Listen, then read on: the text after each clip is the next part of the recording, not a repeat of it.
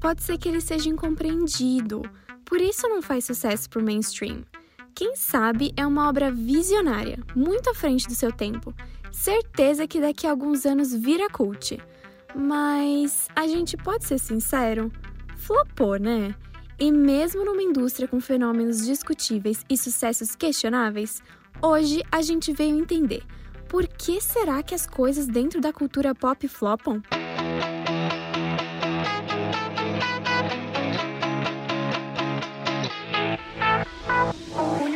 Expandido muito além da cultura pop. Ah, o tão temido flop. Ele já faz parte da cultura pop, quer a indústria queira ou não. Mas por que será que algumas coisas flopam e outras não? A gente começou a nossa temporada aqui no Universo Expandido falando sobre as coisas que funcionam dentro da indústria do entretenimento. Mas e as que não dão certo? Mas afinal, o que é o flop? Definição: Flop pode ser usado para definir uma coisa que não teve sucesso, quando ela foi ruim, quase ninguém gostou, ou algo que muita gente gostou, mas não teve o desempenho esperado. Aplicação em frase. A foto no Instagram flopou, quase ninguém curtiu. A nova série da Netflix foi tão flopada que os produtores tiveram que cancelar. O clipe dele flopou. Faz tempo que ele não lança um hit com milhões de views. Bom, a palavra flop tem origem no inglês, que significa literalmente failure, ou seja, fracasso. Tentativa e erro, né? Mas afinal, por que as coisas flopam? Vem com a gente descobrir no último episódio dessa primeira temporada do Universo Expandido. Hoje a gente quer buscar por que isso acontece, por que algumas coisas dão errado. E mais uma vez estamos aqui com a nossa mesa incrível. Eu sou a Anne. Eu a Carol. Eu a Larissa. E eu a Letícia. Bom, acho que depois dessa imitação aqui de soletrando, todo mundo conseguiu entender o que é um flop, né? Mas o que será que pode ser considerado flop dentro da cultura pop? Porque nessa indústria a gente está falando sobre gostos pessoais, amor, ódio, como a gente viu em vários episódios aqui na nossa temporada. Para o nosso episódio de hoje, então, a gente vai definir o flop com três conceitos básicos: o retorno financeiro de uma produção, o cancelamento de séries, sequências de filmes e livros e a comparação com outros produtos do mesmo mercado e estilo. Ou seja, pra gente aqui hoje, algo flopou se não deu o dinheiro esperado, não teve continuidade e acabou, ou se é inferior a outras produções parecidas na visão geral do público. Por exemplo, eu, Letícia, era muito fã da saga Divergente. Assisti os filmes no cinema, li os livros, adorava tudo que tinha a ver com, com, a, com a saga. Porém, comparado a outros, outras sagas da mesma época, como por exemplo Jogos Vorazes e até mesmo Crepúsculo, a saga flopou, né, gente? E não chegou a ter o último filme, tentaram salvar para virar uma série de TV e no final não, não rolou, acabou sendo cancelado também e até hoje eu fico triste que isso tenha acontecido. Mas eu sei que todo mundo aqui na mesa tem uma história de flop parecida. E você, Lari, qual é a sua, o seu flop que ainda dói o coração? Ah, eu amo um flop defendo até o fim. Bom, o meu flop favorito é a série da Netflix, que depois não é mais da Netflix, é One Day at a Time, que foi cancelada pela Netflix na terceira temporada. Aí uma outra produtora pegou para fazer, fez a quarta temporada, mas aí cancelou de novo, ou seja, é um flop duplo. E é uma série que trata de coisas que a gente normalmente não vê em algumas outras séries por aí. É, e, enfim, os fãs adoram, mas não vingou. Mas eu sei que a Anne também tem aí uma rixa com a dona Netflix, né, Anne?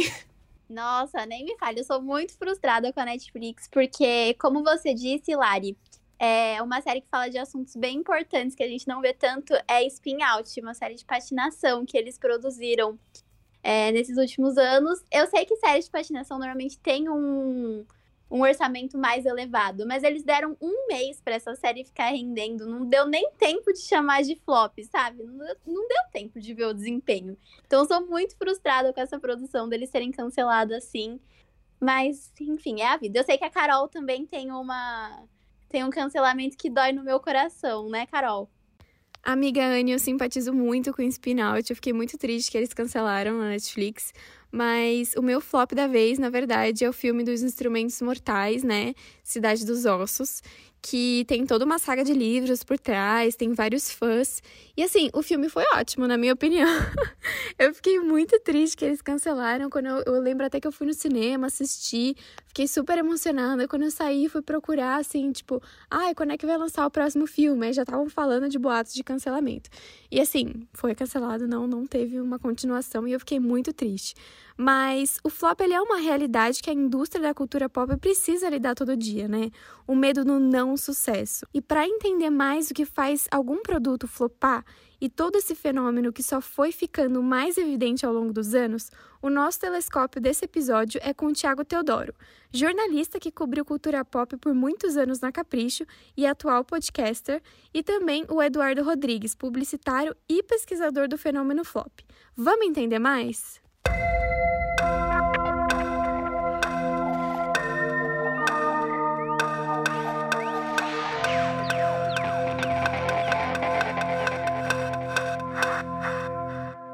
Bom, pessoal, a nossa primeira pergunta é para Eduardo. A gente queria saber o que leva um produto da cultura pop ao flop. Existe uma fórmula do não sucesso? Coisas que podem é, evitar esse tipo de fenômeno? E por que, que as coisas flopam, Edu? Olha, primeiro, muito obrigado pelo convite, né? Antes de mais nada. Eu acho que, que assim que a gente fala de flop, de fracasso, acho que não tem como a gente se desvencilhar dessa ideia comercial. Isso aí é um pilar muito importante quando a gente vai falar do fracasso.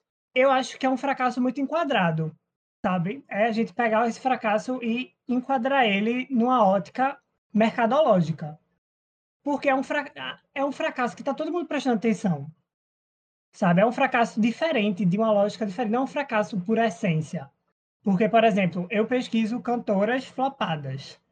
Então, pesquiso muito Christina Aguilera, Katy Perry. O meu trabalho é mais voltado para isso. Só que elas são cantoras. Jessie J, Jessie J. J também, tá sempre lá, marcando presença. Então, acho que assim, elas flopam de uma forma muito enquadrada, de uma forma muito específica, em que está todo mundo prestando atenção. Se uma cantora desconhecida lançar um disco e ninguém ouvir, ela também é um fracasso, olhando para o mercado.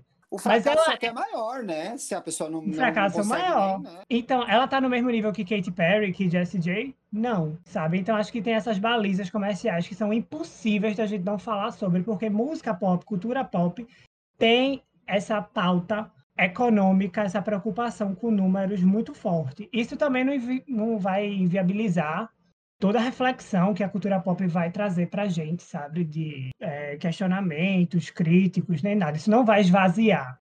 Bom, pegando aqui um pouquinho então do gancho da resposta do Eduardo, eu queria perguntar para você, Thiago, o que, que você acha que leva um produto a flopar? É, o que, que leva uma série, um filme ao fracasso na sua visão como profissional? Eu acho que um pouco do, do que já foi dito aqui, fazer sucesso é um conjunto de fatores, né? Existe momento, existe relevância, existe a qualidade do trabalho. Muitas vezes, por decisões aleatórias, a, a, bom gosto, por exemplo, alguma coisa faz sucesso porque a indústria decidiu que aquele era o momento de produzir aquele tipo de arte, aquele tipo de cultura. Então, é, tem um livro muito interessante que eu li tem uns, nossa, uns dois, três anos já, que chama Hitmakers, Como Nascem as Tendências, do do Derek Thompson. Você já leram esse livro? Esse aqui é incrível. Aqui, ah, é maravilhoso! Ele já leu! É maravilhoso esse livro, gente. Esse livro aí, é incrível. Ele, ele ajuda a gente a entender qual é a receita do sucesso. O que, que faz de uma coisa um hit? O que faz uma coisa um hit é tem uma, o que mais me intriga, o que, uma das coisas que mais me marcou lendo esse livro é que os hits são feitos considerando que a gente que é consumidor é bastante preguiçoso. Então assim, você não pode ser muito novidadeiro. Porque se você for muito além, talvez você morra sem um Grammy, como David Bowie, que morreu e não ganhou um Grammy. Um dos maiores artistas do século, né? Mas se você entende o meio do caminho e pensa que quem está ouvindo a música, quem vai ver aquele filme, gosta de ver uma novidade, mas se reconhecer naquele lugar, tipo, eu já vi isso antes, mas isso me prende, aí é legal. Eu tenho um exemplo de flop que seguiu a receita do sucesso e deu errado. É um exemplo recente. Está no ar agora. houve um delírio coletivo no Brasil e as pessoas todas assistiram o filme de terror da Amy Adams. O filme de terror, terror da, Amy, da Amy Adams no Netflix é horrível. Como é que chama, gente? Pela janela? A Mulher na janela. janela. A Mulher na Janela. Pois é. Esse é um filme incrível, cheio de referências dos maiores clássicos do suspense do cinema. Tem Hitchcock do começo ao fim ali. Um grande diretor que fez grandes filmes, que foi reconhecido em vida, mas uma boa atriz, indicada milhões de vezes ao Oscar. Outra grande atriz, indicada milhões de vezes ao Oscar. Tudo ali podia dar certo. Deu errado. Deu errado porque eu acho que aquele produto foi desenhado para funcionar e fazer sucesso. Aí eu tô te dizendo, deu errado porque é ruim. Mas estava no top 10 esse fim de semana no Brasil. E aí, é flop ou não é? Talvez não seja, entendeu? E eu achei interessante esse estudo de focar nas cantoras que, entre aspas, deram errado, né? Porque o pop também é viciado na ressurreição e no comeback. Né? Essa palavra, inclusive, começou a ser mal usada. Então é assim: uma cantora lançou um álbum, daqui dois anos ela lança outro, comeback. Não, comeback ela flopou bonito e voltou. Então essas histórias de superação, de ressurreição, de volta por cima, estão aí desde que o mundo é mundo, desde os gregos, entendeu? Então eu acho que a, a indústria também gosta de é, fazer esse jogo, principalmente com mulher, né? Tá malzona, Exatamente. hein? Nossa, que agora você é extremamente escroto, mas é para explicar do que eu tô falando. Nossa, que gorda. Nossa, a voz dela não é mais a mesma. Esculacham a gata, daqui três, quatro anos ela lança o álbum. Meu Deus, a volta da fulana de tal. Né? E você perde de vista a relevância do trabalho daquele artista. Um outro fator muito importante na história do flop é a internet, gente. Eu sou de uma era pré-internet. Eu leio reviews de veículos que existiam antes da internet, dos jornais, por exemplo, o internauta, o fã-clube, virou uma força muito grande para determinar o que deu certo e o que deu errado. E o artista que fica refém da internet, e todos nós ficamos em algum grau, né? Vou fazer esses stories, vou postar essa foto, as pessoas vão gostar. O artista que cai nessa armadilha quase sempre flopa.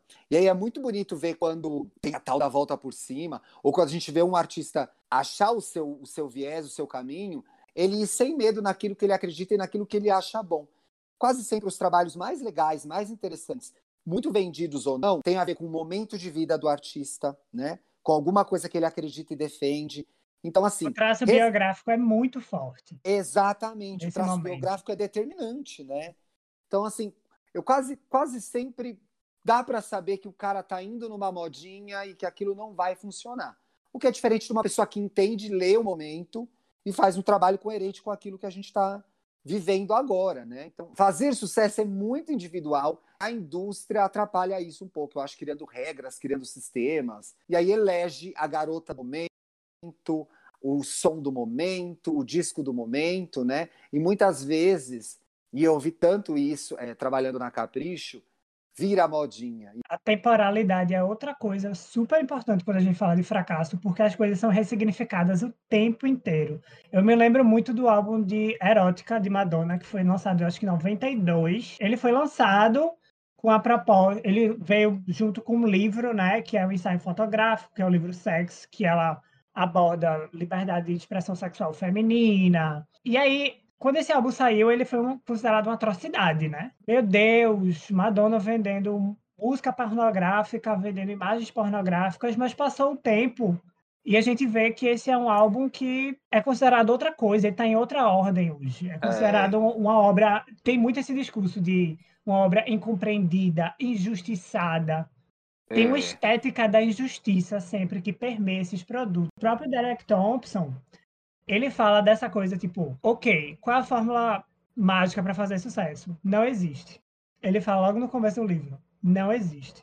A gente vive um caos cultural em que a gente identifica pontos em comum nas coisas que fazem sucesso. Mas não existe uma fórmula panela que eu vou botar ingredientes e, tipo, isso, isso pode dar muito errado, isso pode dar muito certo. Então tem esse fator da aleatoriedade aí também que eu acho incrível. Porque quando a gente fala do bom gosto, da qualidade, é qualidade de quem? Quem é que tá chancelando é, essa qualidade? Geralmente, é, geralmente, quando as coisas vêm com termos bom gosto e, e, qualidade e boa música, música de qualidade, geralmente elas vêm já cobertas de preconceitos e valores pré-estabelecidos, né? A gente teve recentemente o episódio do Rick Bonadil desqualificando o funk brasileiro.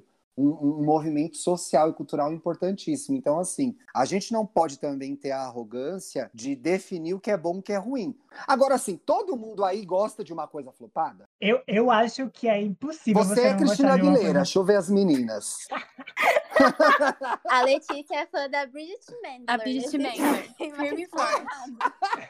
Hurricane, né, de Bridget, eu lembro ícone atemporal, incompreendido aquela. Tô jogando as palavras. À frente do seu tempo. Vocês percebem como é o imbricamento de vozes quando a gente fala de fracasso? Porque eu analiso fóruns de música pop. Por exemplo, o Bichart estava no meu último artigo. E aí? E aí, é isso. A gente vai ver, tipo, as justificativas. Eu quero, eu quero entender, tipo, como o fracasso ele ganha corpo, sabe? Como ele é corporificado na internet. E ele é corporificado através de memes, GIFs, montagens, esse tipo de coisa. E você vai ver, é um, um, enfrentamento de vozes. Tem gente que diz que ah, a gravadora trabalhou mal. A crítica especializada não sabe o que está falando. Ah, não importa, eu sou fã e o meu afeto é super importante. Sabe? Então, é um imbricamento de vozes. Que se você chegar e, e me dizer por que as coisas fracassam, eu não sei. Eu não tenho uma resposta única. Não pode ser, por exemplo, uma pergunta de pesquisa para mim, para o meu mestrado. Eu não posso botar como problema de pesquisa. Vou ver se a Cristina Aguilera realmente fracassou ou não. Mas pautado em quê? Uma linguagem tradicional de indústria musical, uma linguagem de fãs, uma linguagem publicitária, olhando Christina Aguilera como marca de repente. Então é um, um choque de vozes que você tem que tomar ciência delas para poder falar de fracasso, porque não existe uma resposta única. Existe um caos, por isso que eu amo essa palavra caos cultural que o Derek Thompson usa, porque é exatamente isso, é vive num caos cultural de coisas sendo produzidas o tempo inteiro e coisas que brotam assim do nada, quase como se fosse, sabe, uma geração espontânea, tipo Despacito. Para mim, Despacito é um grande surto. E aí você, aí você pode pensar, Ai, ah, mas amo, a música latina tava subindo. Música. Não, amo. eu também amo, cantei horrores, bati muito cabelo, sabe, me sentindo assim reivindicando minha latinidade, horrores. Mas é, é, sobre isso, são coisas que acontecem do nada, né? Você diz, de onde veio? Aí você vê muitas matérias. Vamos desmistificar Despacito aqui. Despacito veio porque a música latina estava numa crescente, blá blá blá. Eu acho insuportável a necessidade que as pessoas têm de explicar as coisas nos dias de hoje. Então, assim, por exemplo, eu amei Girl From Real, da Anitta. Eu amei, eu estou ouvindo, eu achei conceito, achei babado, achei a música boa, eu achei que subverte uma ideia de que é, o, Bra o, Brasil lá fora ainda é esse lugar gringo da bossa nova branca, traz o Rio de verdade, etc e tal. Tem as questões, tem a afroapropriação da Anitta, tem porque ela só é negra quando interessa, tem ela falando que é favelada, mas ela é, é periférica, enfim, várias questões foram levantadas, mas assim, saiu o clipe, já tinha gente, entenda o clipe Girl From Rio. Quem não entendeu esse clipe, gente? Tá explicado. Eu me lembro que quando saiu, eu arrumei uma confusão enorme na internet. A Gaga lançou o Cromática, que eu adoro, e não é o melhor álbum da Gaga. E aí teve aquele clipe, você vai lembrar, do qual que é aquele clipe? O 911. 911. As gays. Eu vi os 200, entenda 911. Gente, o grande, a grande questão, o grande erro de 911 é porque ele explica. Tem muitos clipes muito melhores da Lady Gaga que, no final, não explicam o que aconteceu. Então, assim, Fandom é uma coisa chata. O fã é chato. Eu sou fã, eu sou chato. Não fala mal da Mariah Carey perto de mim, entendeu? Fã é chato e fã impede a gente de se divertir. Então a gente é chato também. Eu acho que assim, um flop hoje da indústria é o fandom. Fandom é o grande flop da indústria. Fã é muito chato. Odeio fã. Mas sou, pois é. E é meta referencial, né? O clipe, ele se é. referencia é. o tempo inteiro. O final pois é uma grande é. explicação. Aí todo mundo faz uma lista assim enorme, entenda. Eu cansei de ver pessoas fazendo thread no Twitter para explicar. Gente, eu já entendi, saturou. Já entendi. Parabéns, não vão dar esse hit para Lady Gaga por causa disso. Mas a música é legal. A música é ótima, mas vocês estão vendo como música pop já vai acionando, assim, bolinhas que a gente vai quebrando. A gente tá falando de fracasso, mas a gente pode falar de fã, a gente pode falar de, de gênero, porque, como a gente Sim. comentou rapidamente, a cobrança nas cantoras femininas, né, mulheres, diferente do, dos cantores masculinos. Justin Timberlake aí flopou horrores e ninguém fala sobre isso. A cobrança é diferente também. Então, o flop, ele tem cara, ele tem gênero, ele tem essas especificidades. Eu quero até aproveitar para perguntar um pouquinho sobre os assuntos que a gente vê a galera comentando nas redes sociais, porque dá para perceber que flop, é, charts, bilheterias, vendas são coisas que rendem muito. Então, se a gente pega, por exemplo, um single que era muito esperado, mas não debutou na Hot 100 da Billboard o fato dele não ter debutado repercute muito mais do que o lançamento do single em si. E aí eu queria saber como que vocês enxergam esse movimento. Ô, Anne, o flop é o hit ao contrário, porque a, coisa irrita porque é flop, entendeu? Exatamente. Ah. E é do mesmo jeito que tem fã, que vangloria, tem o anti-fã, que ele faz a mesma coisa que o fã, mas é o contrário. Mas ele não se identifica, né? Ele diz, não, eu fiquei 14 anos na Capricho, 10 anos na revista fazendo a capa da revista. De, que, de 15 em 15 dias, depois de mês em mês, até descontinuar a operação impressa. A maior medida de sucesso, isso se reproduz depois também na audiência do site da Capricho, a maior medida de sucesso é a quantidade de haters. Essa é a maior medida de sucesso. Então, assim, os artistas mais odiados da, da, da Capricho eram os que mais vendiam. Então, assim, os, os, a primeira geração do, do Rebelde, odiadíssimos, vendiam. Toda a primeira geração da, de, dos anos 2000 dos artistas da Disney. Ashley, Vanessa, Miley, odiadíssimos. Era tipo assim, nossa, Disney comprou a Capricho, só saem essas capas. Era o que mais vendia. Crepúsculo, odiadíssimo, era o que mais vendia. One Direction, odiadíssimo, era o que mais vendia.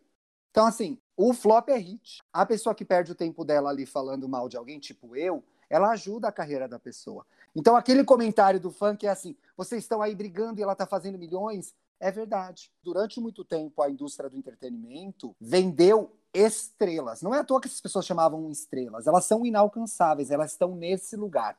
A internet, fora democratizar esse espaço e permitir que uma Katy Perry botasse umas músicas no MySpace e virasse uma grande cantora, que é isso que começou a acontecer, né? Lily Allen, a primeira geração que começa é o Justin Bieber que veio do YouTube, Justin eram Bieber, coisas, não é coisas que não aconteciam. Shawn Mendes, ah, que menino lindo, gente, ele é muito lindo. coisas que não aconteciam antes. Então, começou a ver com a internet, com essa democratização de acesso e com a exposição nas redes sociais, a humanização das estrelas. Então, assim, juntando com esse conceito, eu sei que flop é o que deu errado, mas os artistas passaram a, a ser vistos como mais humanos e mais errados, né? Isso se tornou, inclusive, é, um fator de venda, né? Então, assim, eu acho que essa humanização que houve das celebridades também é, normalizou o flop. O flop tá aí, todo mundo é flopado. A gente é flopado na nossa vida em alguma coisa. Ninguém sabe fazer tudo, ninguém acerta tudo o tempo todo, né? Então, eu acho que o flop tem esse aspecto todo de, de cobrança, de exigência, principalmente para determinados gêneros e etnias, etc e tal. Mas ele também humaniza, né? É, você vê, fora a Beyoncé, que proibiu, inclusive, fotógrafo lá no primeiro pitch de fotos, depois que saíram fotos feias dela do show. Até ela mesma já caiu naquele rolo de photoshopar a perna e sair com a perna torta no barco. Então, assim, tá todo mundo fica meio no mesmo rolê, entendeu? Beyoncé tá usando um filtro aí, galera. Ela é como nós, só que não mas um pouco humana ela é. Gente, e agora para finalizar que a nossa conversa que tá maravilhosa, eu queria perguntar para vocês dois. Qual o papel da publicidade no flop, né? A gente sempre vê é, grandes trabalhos de marketing, branding em cima das produções. Vocês acham que tem como barrar o flop, assim, de alguma maneira por meio da publicidade? Em algum dado momento, ela vai. Não, eu não quero usar a palavra mascarar, mas ela vai embalar um produto. Pensa muito em Esquadrão Suicida, não sei porquê. É, tá aí um filme ruim, né? Um filme ruim que. eu não ia falar, eu ia falar. É. é um filme ruim, mas que foi vendido como uma coisa que parecia ser tão boa, sabe? Aí eu acho que é muito do que é aquela negociação entre coisas que a gente já considerava boa, porque aquele filme, para mim, é um grande videoclipe. Ele foi vendido como um videoclipe. Isso afasta a ideia do que poderia ser um fracasso mas em um dado momento vai chocar com alguma instituição de qualidade, né? Seja crítica, Exato. seja os fãs, vai, vai ter o choque. Ah. Eu acho que é paliativo que a publicidade faz. O que, o que um filme como Esquadrão Suicida consegue, por exemplo, e artistas e músicas e álbuns é ter a estrutura a seu favor e muito dinheiro investido. Então, assim, eu acredito que dentro desse território, coisas medianas passem como boas, porque foram muito distribuídas e maciçamente divulgadas. Então, assim, a gente aceita coisas que não são tão boas, mas que se fala tanto sobre elas que é impossível você, você não ser impactado. Agora, de novo, nunca perdendo de vista que o conceito de bom e ruim envolve muitas nuances, assim. Mas, de fato, para o que o estúdio se propõe com um filme como Esquadrão Suicida, aí que eu acho que a gente não pode se perder. O filme, de fato, não entregou. Isso é consenso. Ai, eu amei, eu amei porque tocou meu coração. Eu vi, foi a primeira vez que eu saí com meu namorado. É o filme da minha vida. Parabéns. Que legal que você tem uma relação com esse filme. É uma porcaria. E todo mundo gosta de filme porcaria. Eu adoro as branquelas, gente. Era um filme que passava na minha casa e a gente... É um hit, né? É um flop? Não é um flop. É um filme bom? Não é. É um filme agora questionável? Bastante. Deveria ser na época? Muito. Mas eu tenho essa relação com esse filme. Entrou no Amazon Prime e eu quase chorei. Falei, gente, vou ver todo dia um pedaço. Deu errado, mas tudo bem gostar. Deixa a pessoa, entendeu? Deixa a pessoa ser fã do Esquadrão Suicida, gente. Coitada, deixa ela lá.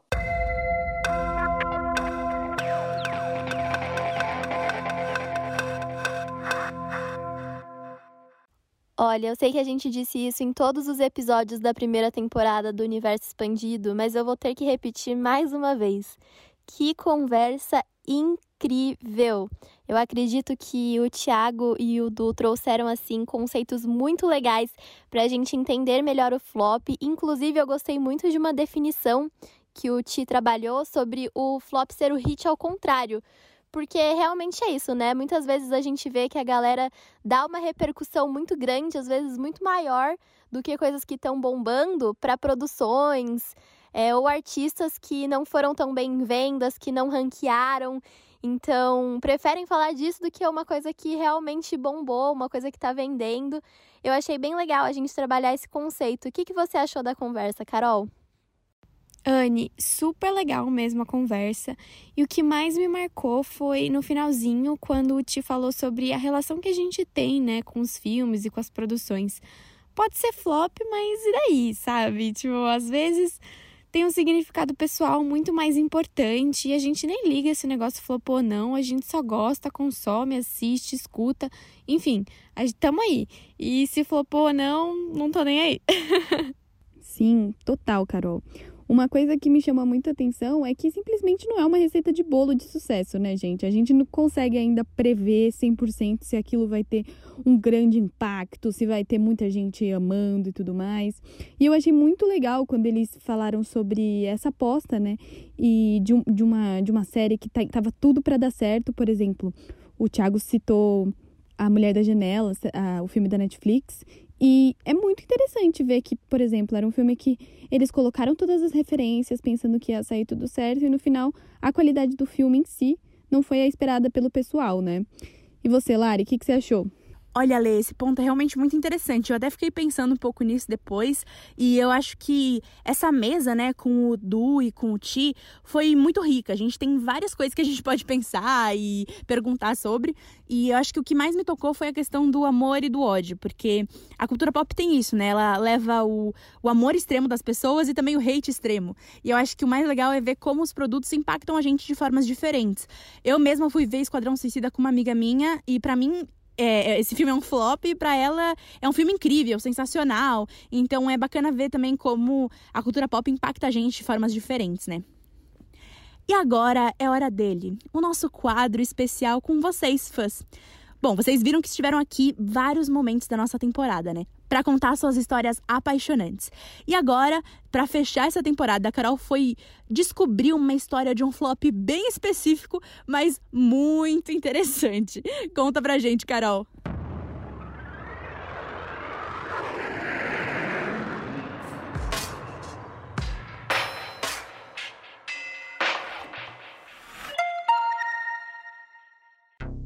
Em todos os nossos episódios vocês estiveram presentes. E para fechar essa temporada com chave de ouro, o Douglas Cabral acabou perdendo até dinheiro por conta do flop da sua cantora favorita. Ficou curioso? Bora escutar a história dele. Criei um site para Bridget Mendler lá em 2012 e mantive ele no ar por cinco anos, até o começo de 2017, quando ela cancelou o segundo show no Brasil. É, eu tive uma grande decepção com ela, de modo geral, porque ela tinha marcado um show em, no começo de dezembro de 2016 e por conta da pouca quantidade de vendas ela acabou não vindo para cá, né? É, segundo a produtora que me informou que eu tive bastante contato, a capacidade era para mil ou mil e trezentas pessoas e ela acabou vendendo um pouco mais de 200 ingressos foi onde a equipe dela e até a produtora do show decidiu adiar esse show dela, que foi adiado para março do ano seguinte e que depois foi cancelado é, de vez, né? Que daí não teve. Eu perdi duas vezes as passagens de, de, de avião, que eu moro em Florianópolis, e o show seria em São Paulo, né? A gente tinha também reservado hotel para os dias ali que a gente precisaria ficar em São Paulo para assistir o show e tal, para não ficar tão corrido. A gente já pensou em depois fazer um passeio, mas a primeira passagem ali que eu comprei, a gente perdeu toda ela, né? não consegui cancelar. E a segunda eu ainda consegui um estorno de 50%, se eu não me engano. Mas é isso, ela como cantora, ela me decepcionou porque ela não buscou ressarcir os fãs que tiveram esse prejuízo com ela. Ela, inclusive, respondeu um fã que ia entrar em contato, mas nunca entrou. Então, isso me desanimou a continuar, continuar o site. E foi isso, onde eu decidi. Ainda consegui vender o site para uma outra fã. Vendi, eu acho que foi por 200 ou 300 reais na época. Mas para mim, é, se ela lançar uma música, eu até vou escutar tal, mas não tenho nenhum interesse por ela como artista de modo geral. Pois é, gente. Gostar de flop às vezes pode ser difícil, né? E meninas, o que, que vocês aí na base acharam da história do Douglas? Olha, pessoal, essa história do Douglas também toca num lugar muito pessoal. Acho muito interessante quando, como flop e o sucesso também acabam tocando num lugar especial pra gente quando a gente também dividiu essa história, né? Eu também fui muito fã da Bridget Mendler, é, fiz parte de fansite e tudo mais. E também comprei ingresso para esse show. É, a diferença é que eu sou aqui de São Paulo, não tive que pagar passagem para viagem de avião e tudo mais. Mas sei que teve gente que ficou nessa situação e foi muito complicado, né? E é muito interessante ver como esse flop atinge a vida dos fãs, né? Porque as pessoas às vezes pensam, ah, o artista ficou chateado, tal coisa não deu certo, ou a empresa, mas querendo ou não, se tem fãs esperando por alguma coisa, a gente é atacado totalmente, né? Então eu achei muito interessante trazer essa fala do Douglas, porque eu acho que complementa muito esse nosso episódio. Beleza, a gente já entendeu o que pode ou não flopar na indústria e como que esse processo acontece.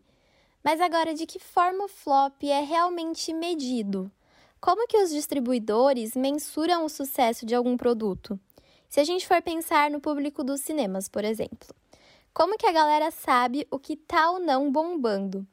É isso que a gente vai descobrir com a Carol no nosso Fora de órbita de hoje.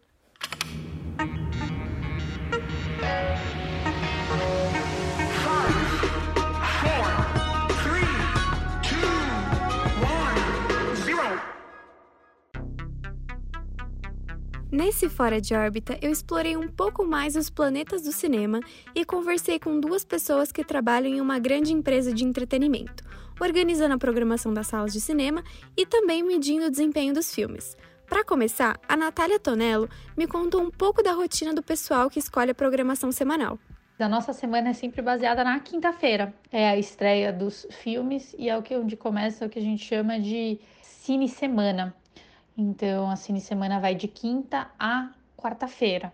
Para dar um exemplo, essa quinta-feira agora vai estrear o Cruella, então a gente já fez toda a programação. Entende projeção, filme, quais são as estreias, quais são os filmes que vão dobrar, que a gente chama que é de uma semana para outra. E aí na segunda-feira a gente olha os resultados do final de semana. Então, Cruella estreou na quinta, segunda-feira a gente vai olhar o desempenho e começa a montar a grade. Então a gente pega um cinema, preenche ali as salas com os filmes, com as sessões, então quantidade de filme, quantas sessões vão ter, as próximas estreias da, daquela da próxima quinta-feira, os filmes que vêm da próxima semana, e aí a gente depois publica isso já para ter aí os ingressos disponíveis para serem comprados na terça, na quarta, para a próxima Cine Semana. Muito legal entender um pouco mais como os filmes ficam disponíveis pra gente, né? Mas o Lucas Fernando me contou como é feita a análise de desempenho de cada produção. Vamos escutar. A nossa régua de mercado é a quantidade de ingressos, então é a quantidade de pessoas que assistem cada conteúdo é o que a gente entende como uma, uma régua de sucesso, vamos dizer assim. É fato que isso é muito sensível, porque às vezes um filme que tem potencial para fazer muito público e faz pouco perto do potencial dele, poderia ser entendido como um filme que não teve sucesso. Mas depende também do que é o volume absoluto dele, né? Então, dando um exemplo, um filme tem potencial para fazer 10 milhões de pessoas e ele faz 4 milhões e meio, a gente pode falar que perto do potencial dele ele não foi bem, mas 4 milhões e meio de pessoas para um filme é muito bom. Então, tudo é muito sensível, né? A gente costuma assistir a maioria dos filmes antes, com uma certa antecedência mesmo, assim, semanas, e a partir disso a gente entende o quanto esse filme tem de aderência em cada cinema, para cada público, definindo o horário, a versão, se é dublado, legendado, 3D, 2D, assim por diante, para que a gente possa fazer a marcação em si e acompanhar as vendas. A gente acompanha as vendas diariamente, tanto o que vai sendo pré-vendido quanto o que é vendido no dia e no dia seguinte a gente analisa a performance do dia anterior, numa granularidade bem grande. Então a gente olha em todas as aberturas e a partir disso a gente vai é, modelando e remodelando as nossas estratégias. Né? Então, se um filme abre muito maior do que a gente imaginava, a gente revê a marcação, se ele vai menor, a gente pensa a estratégia, se não para aquela mesma cine semana para a próxima. Enfim, a gente vai entendendo a dinâmica conforme ela acontece é um mercado extremamente dinâmico, né? Toda quinta-feira é um reinício, porque estreia filme, dobra filme, sai filme assim por diante. Então é baseado nisso que a gente vai construindo a nossa estratégia. O público ele é muito diferente, né? Cada pessoa tem uma expectativa, cada pessoa gosta de um gênero, cada pessoa gosta de uma experiência diferente e a gente tem que entender como atender esse público, mas uh, todo conteúdo tem o seu público, sabe? Não tem filme ruim. Todo mundo gosta, e sempre tem alguém que vai gostar daquele filme. Então a gente procura também entender muito o perfil do nosso consumidor para entregar conteúdos aderentes a eles e de acordo com as suas buscas. Então, sucesso é muito sensível de medir, mas o que a gente busca é fazer com que o consumidor encontre aquilo que ele está procurando. Como o Lucas disse, sempre vai ter alguém que vai gostar de alguma coisa. Agora eu vou voltar para nossa nave mãe e conversar com as meninas um pouquinho mais sobre o flop e sobre as nossas experiências nessa temporada. Muito legal ficarmos sabendo um pouco mais sobre os bastidores dessa curadoria de conteúdos, né? Na verdade, durante a temporada, a gente ficou sabendo de várias curiosidades interessantes sobre o que está por trás de produções da cultura pop. Descobrimos coisas incríveis e nos divertimos muito. Inclusive, foi muito legal para mim poder falar sobre as coisas que eu gosto e poder indicar tudo para vocês. Eu, por exemplo, influenciei as meninas aqui do Universo Expandido a entrarem para o mundinho das produções turcas. Ensinei várias palavras em turco para elas, mas elas só aprenderam o oi, né, gente? Merhaba!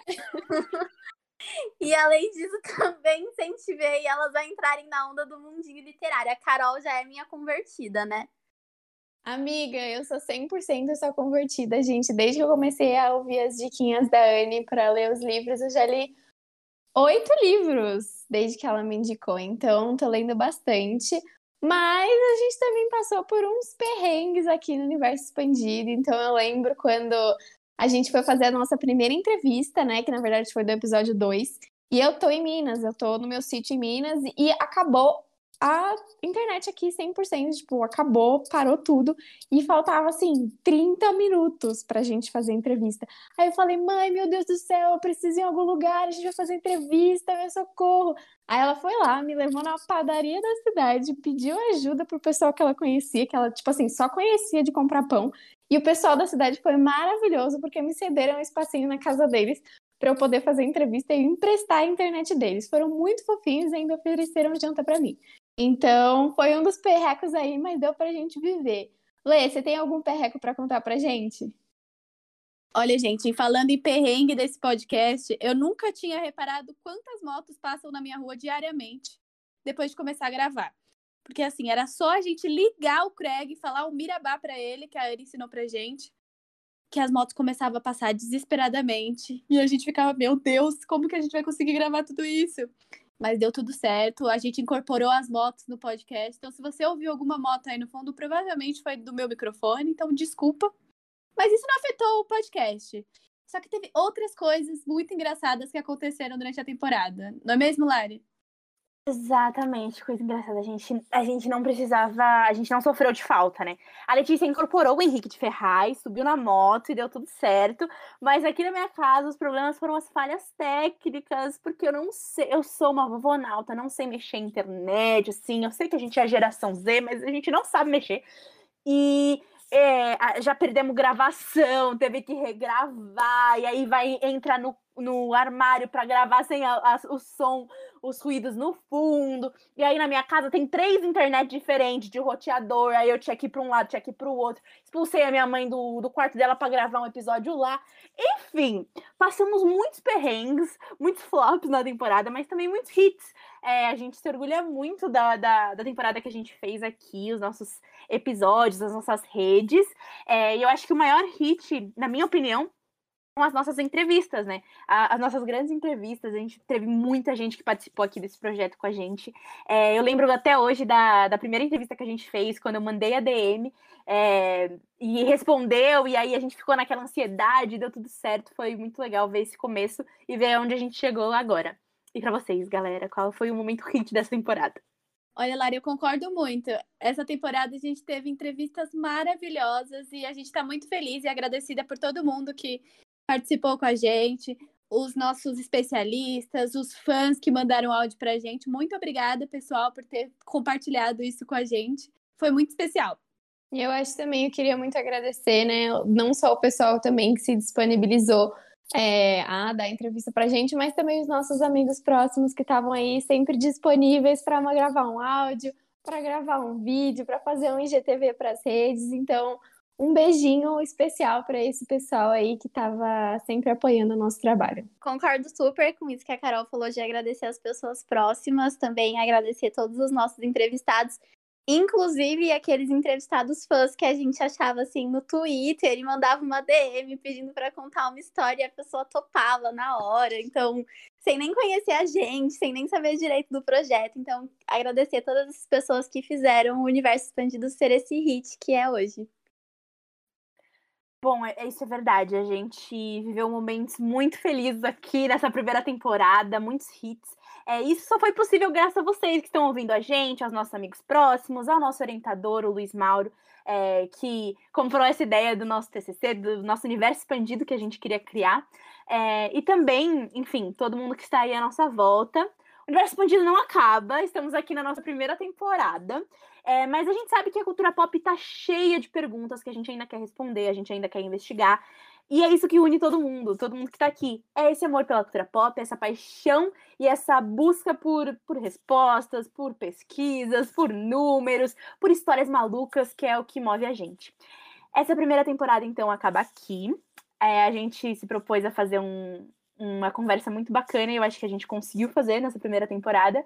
E a gente espera que vocês continuem com a gente para ir os, as próximas galáxias que a gente quiser desbravar. Um beijo e tchau!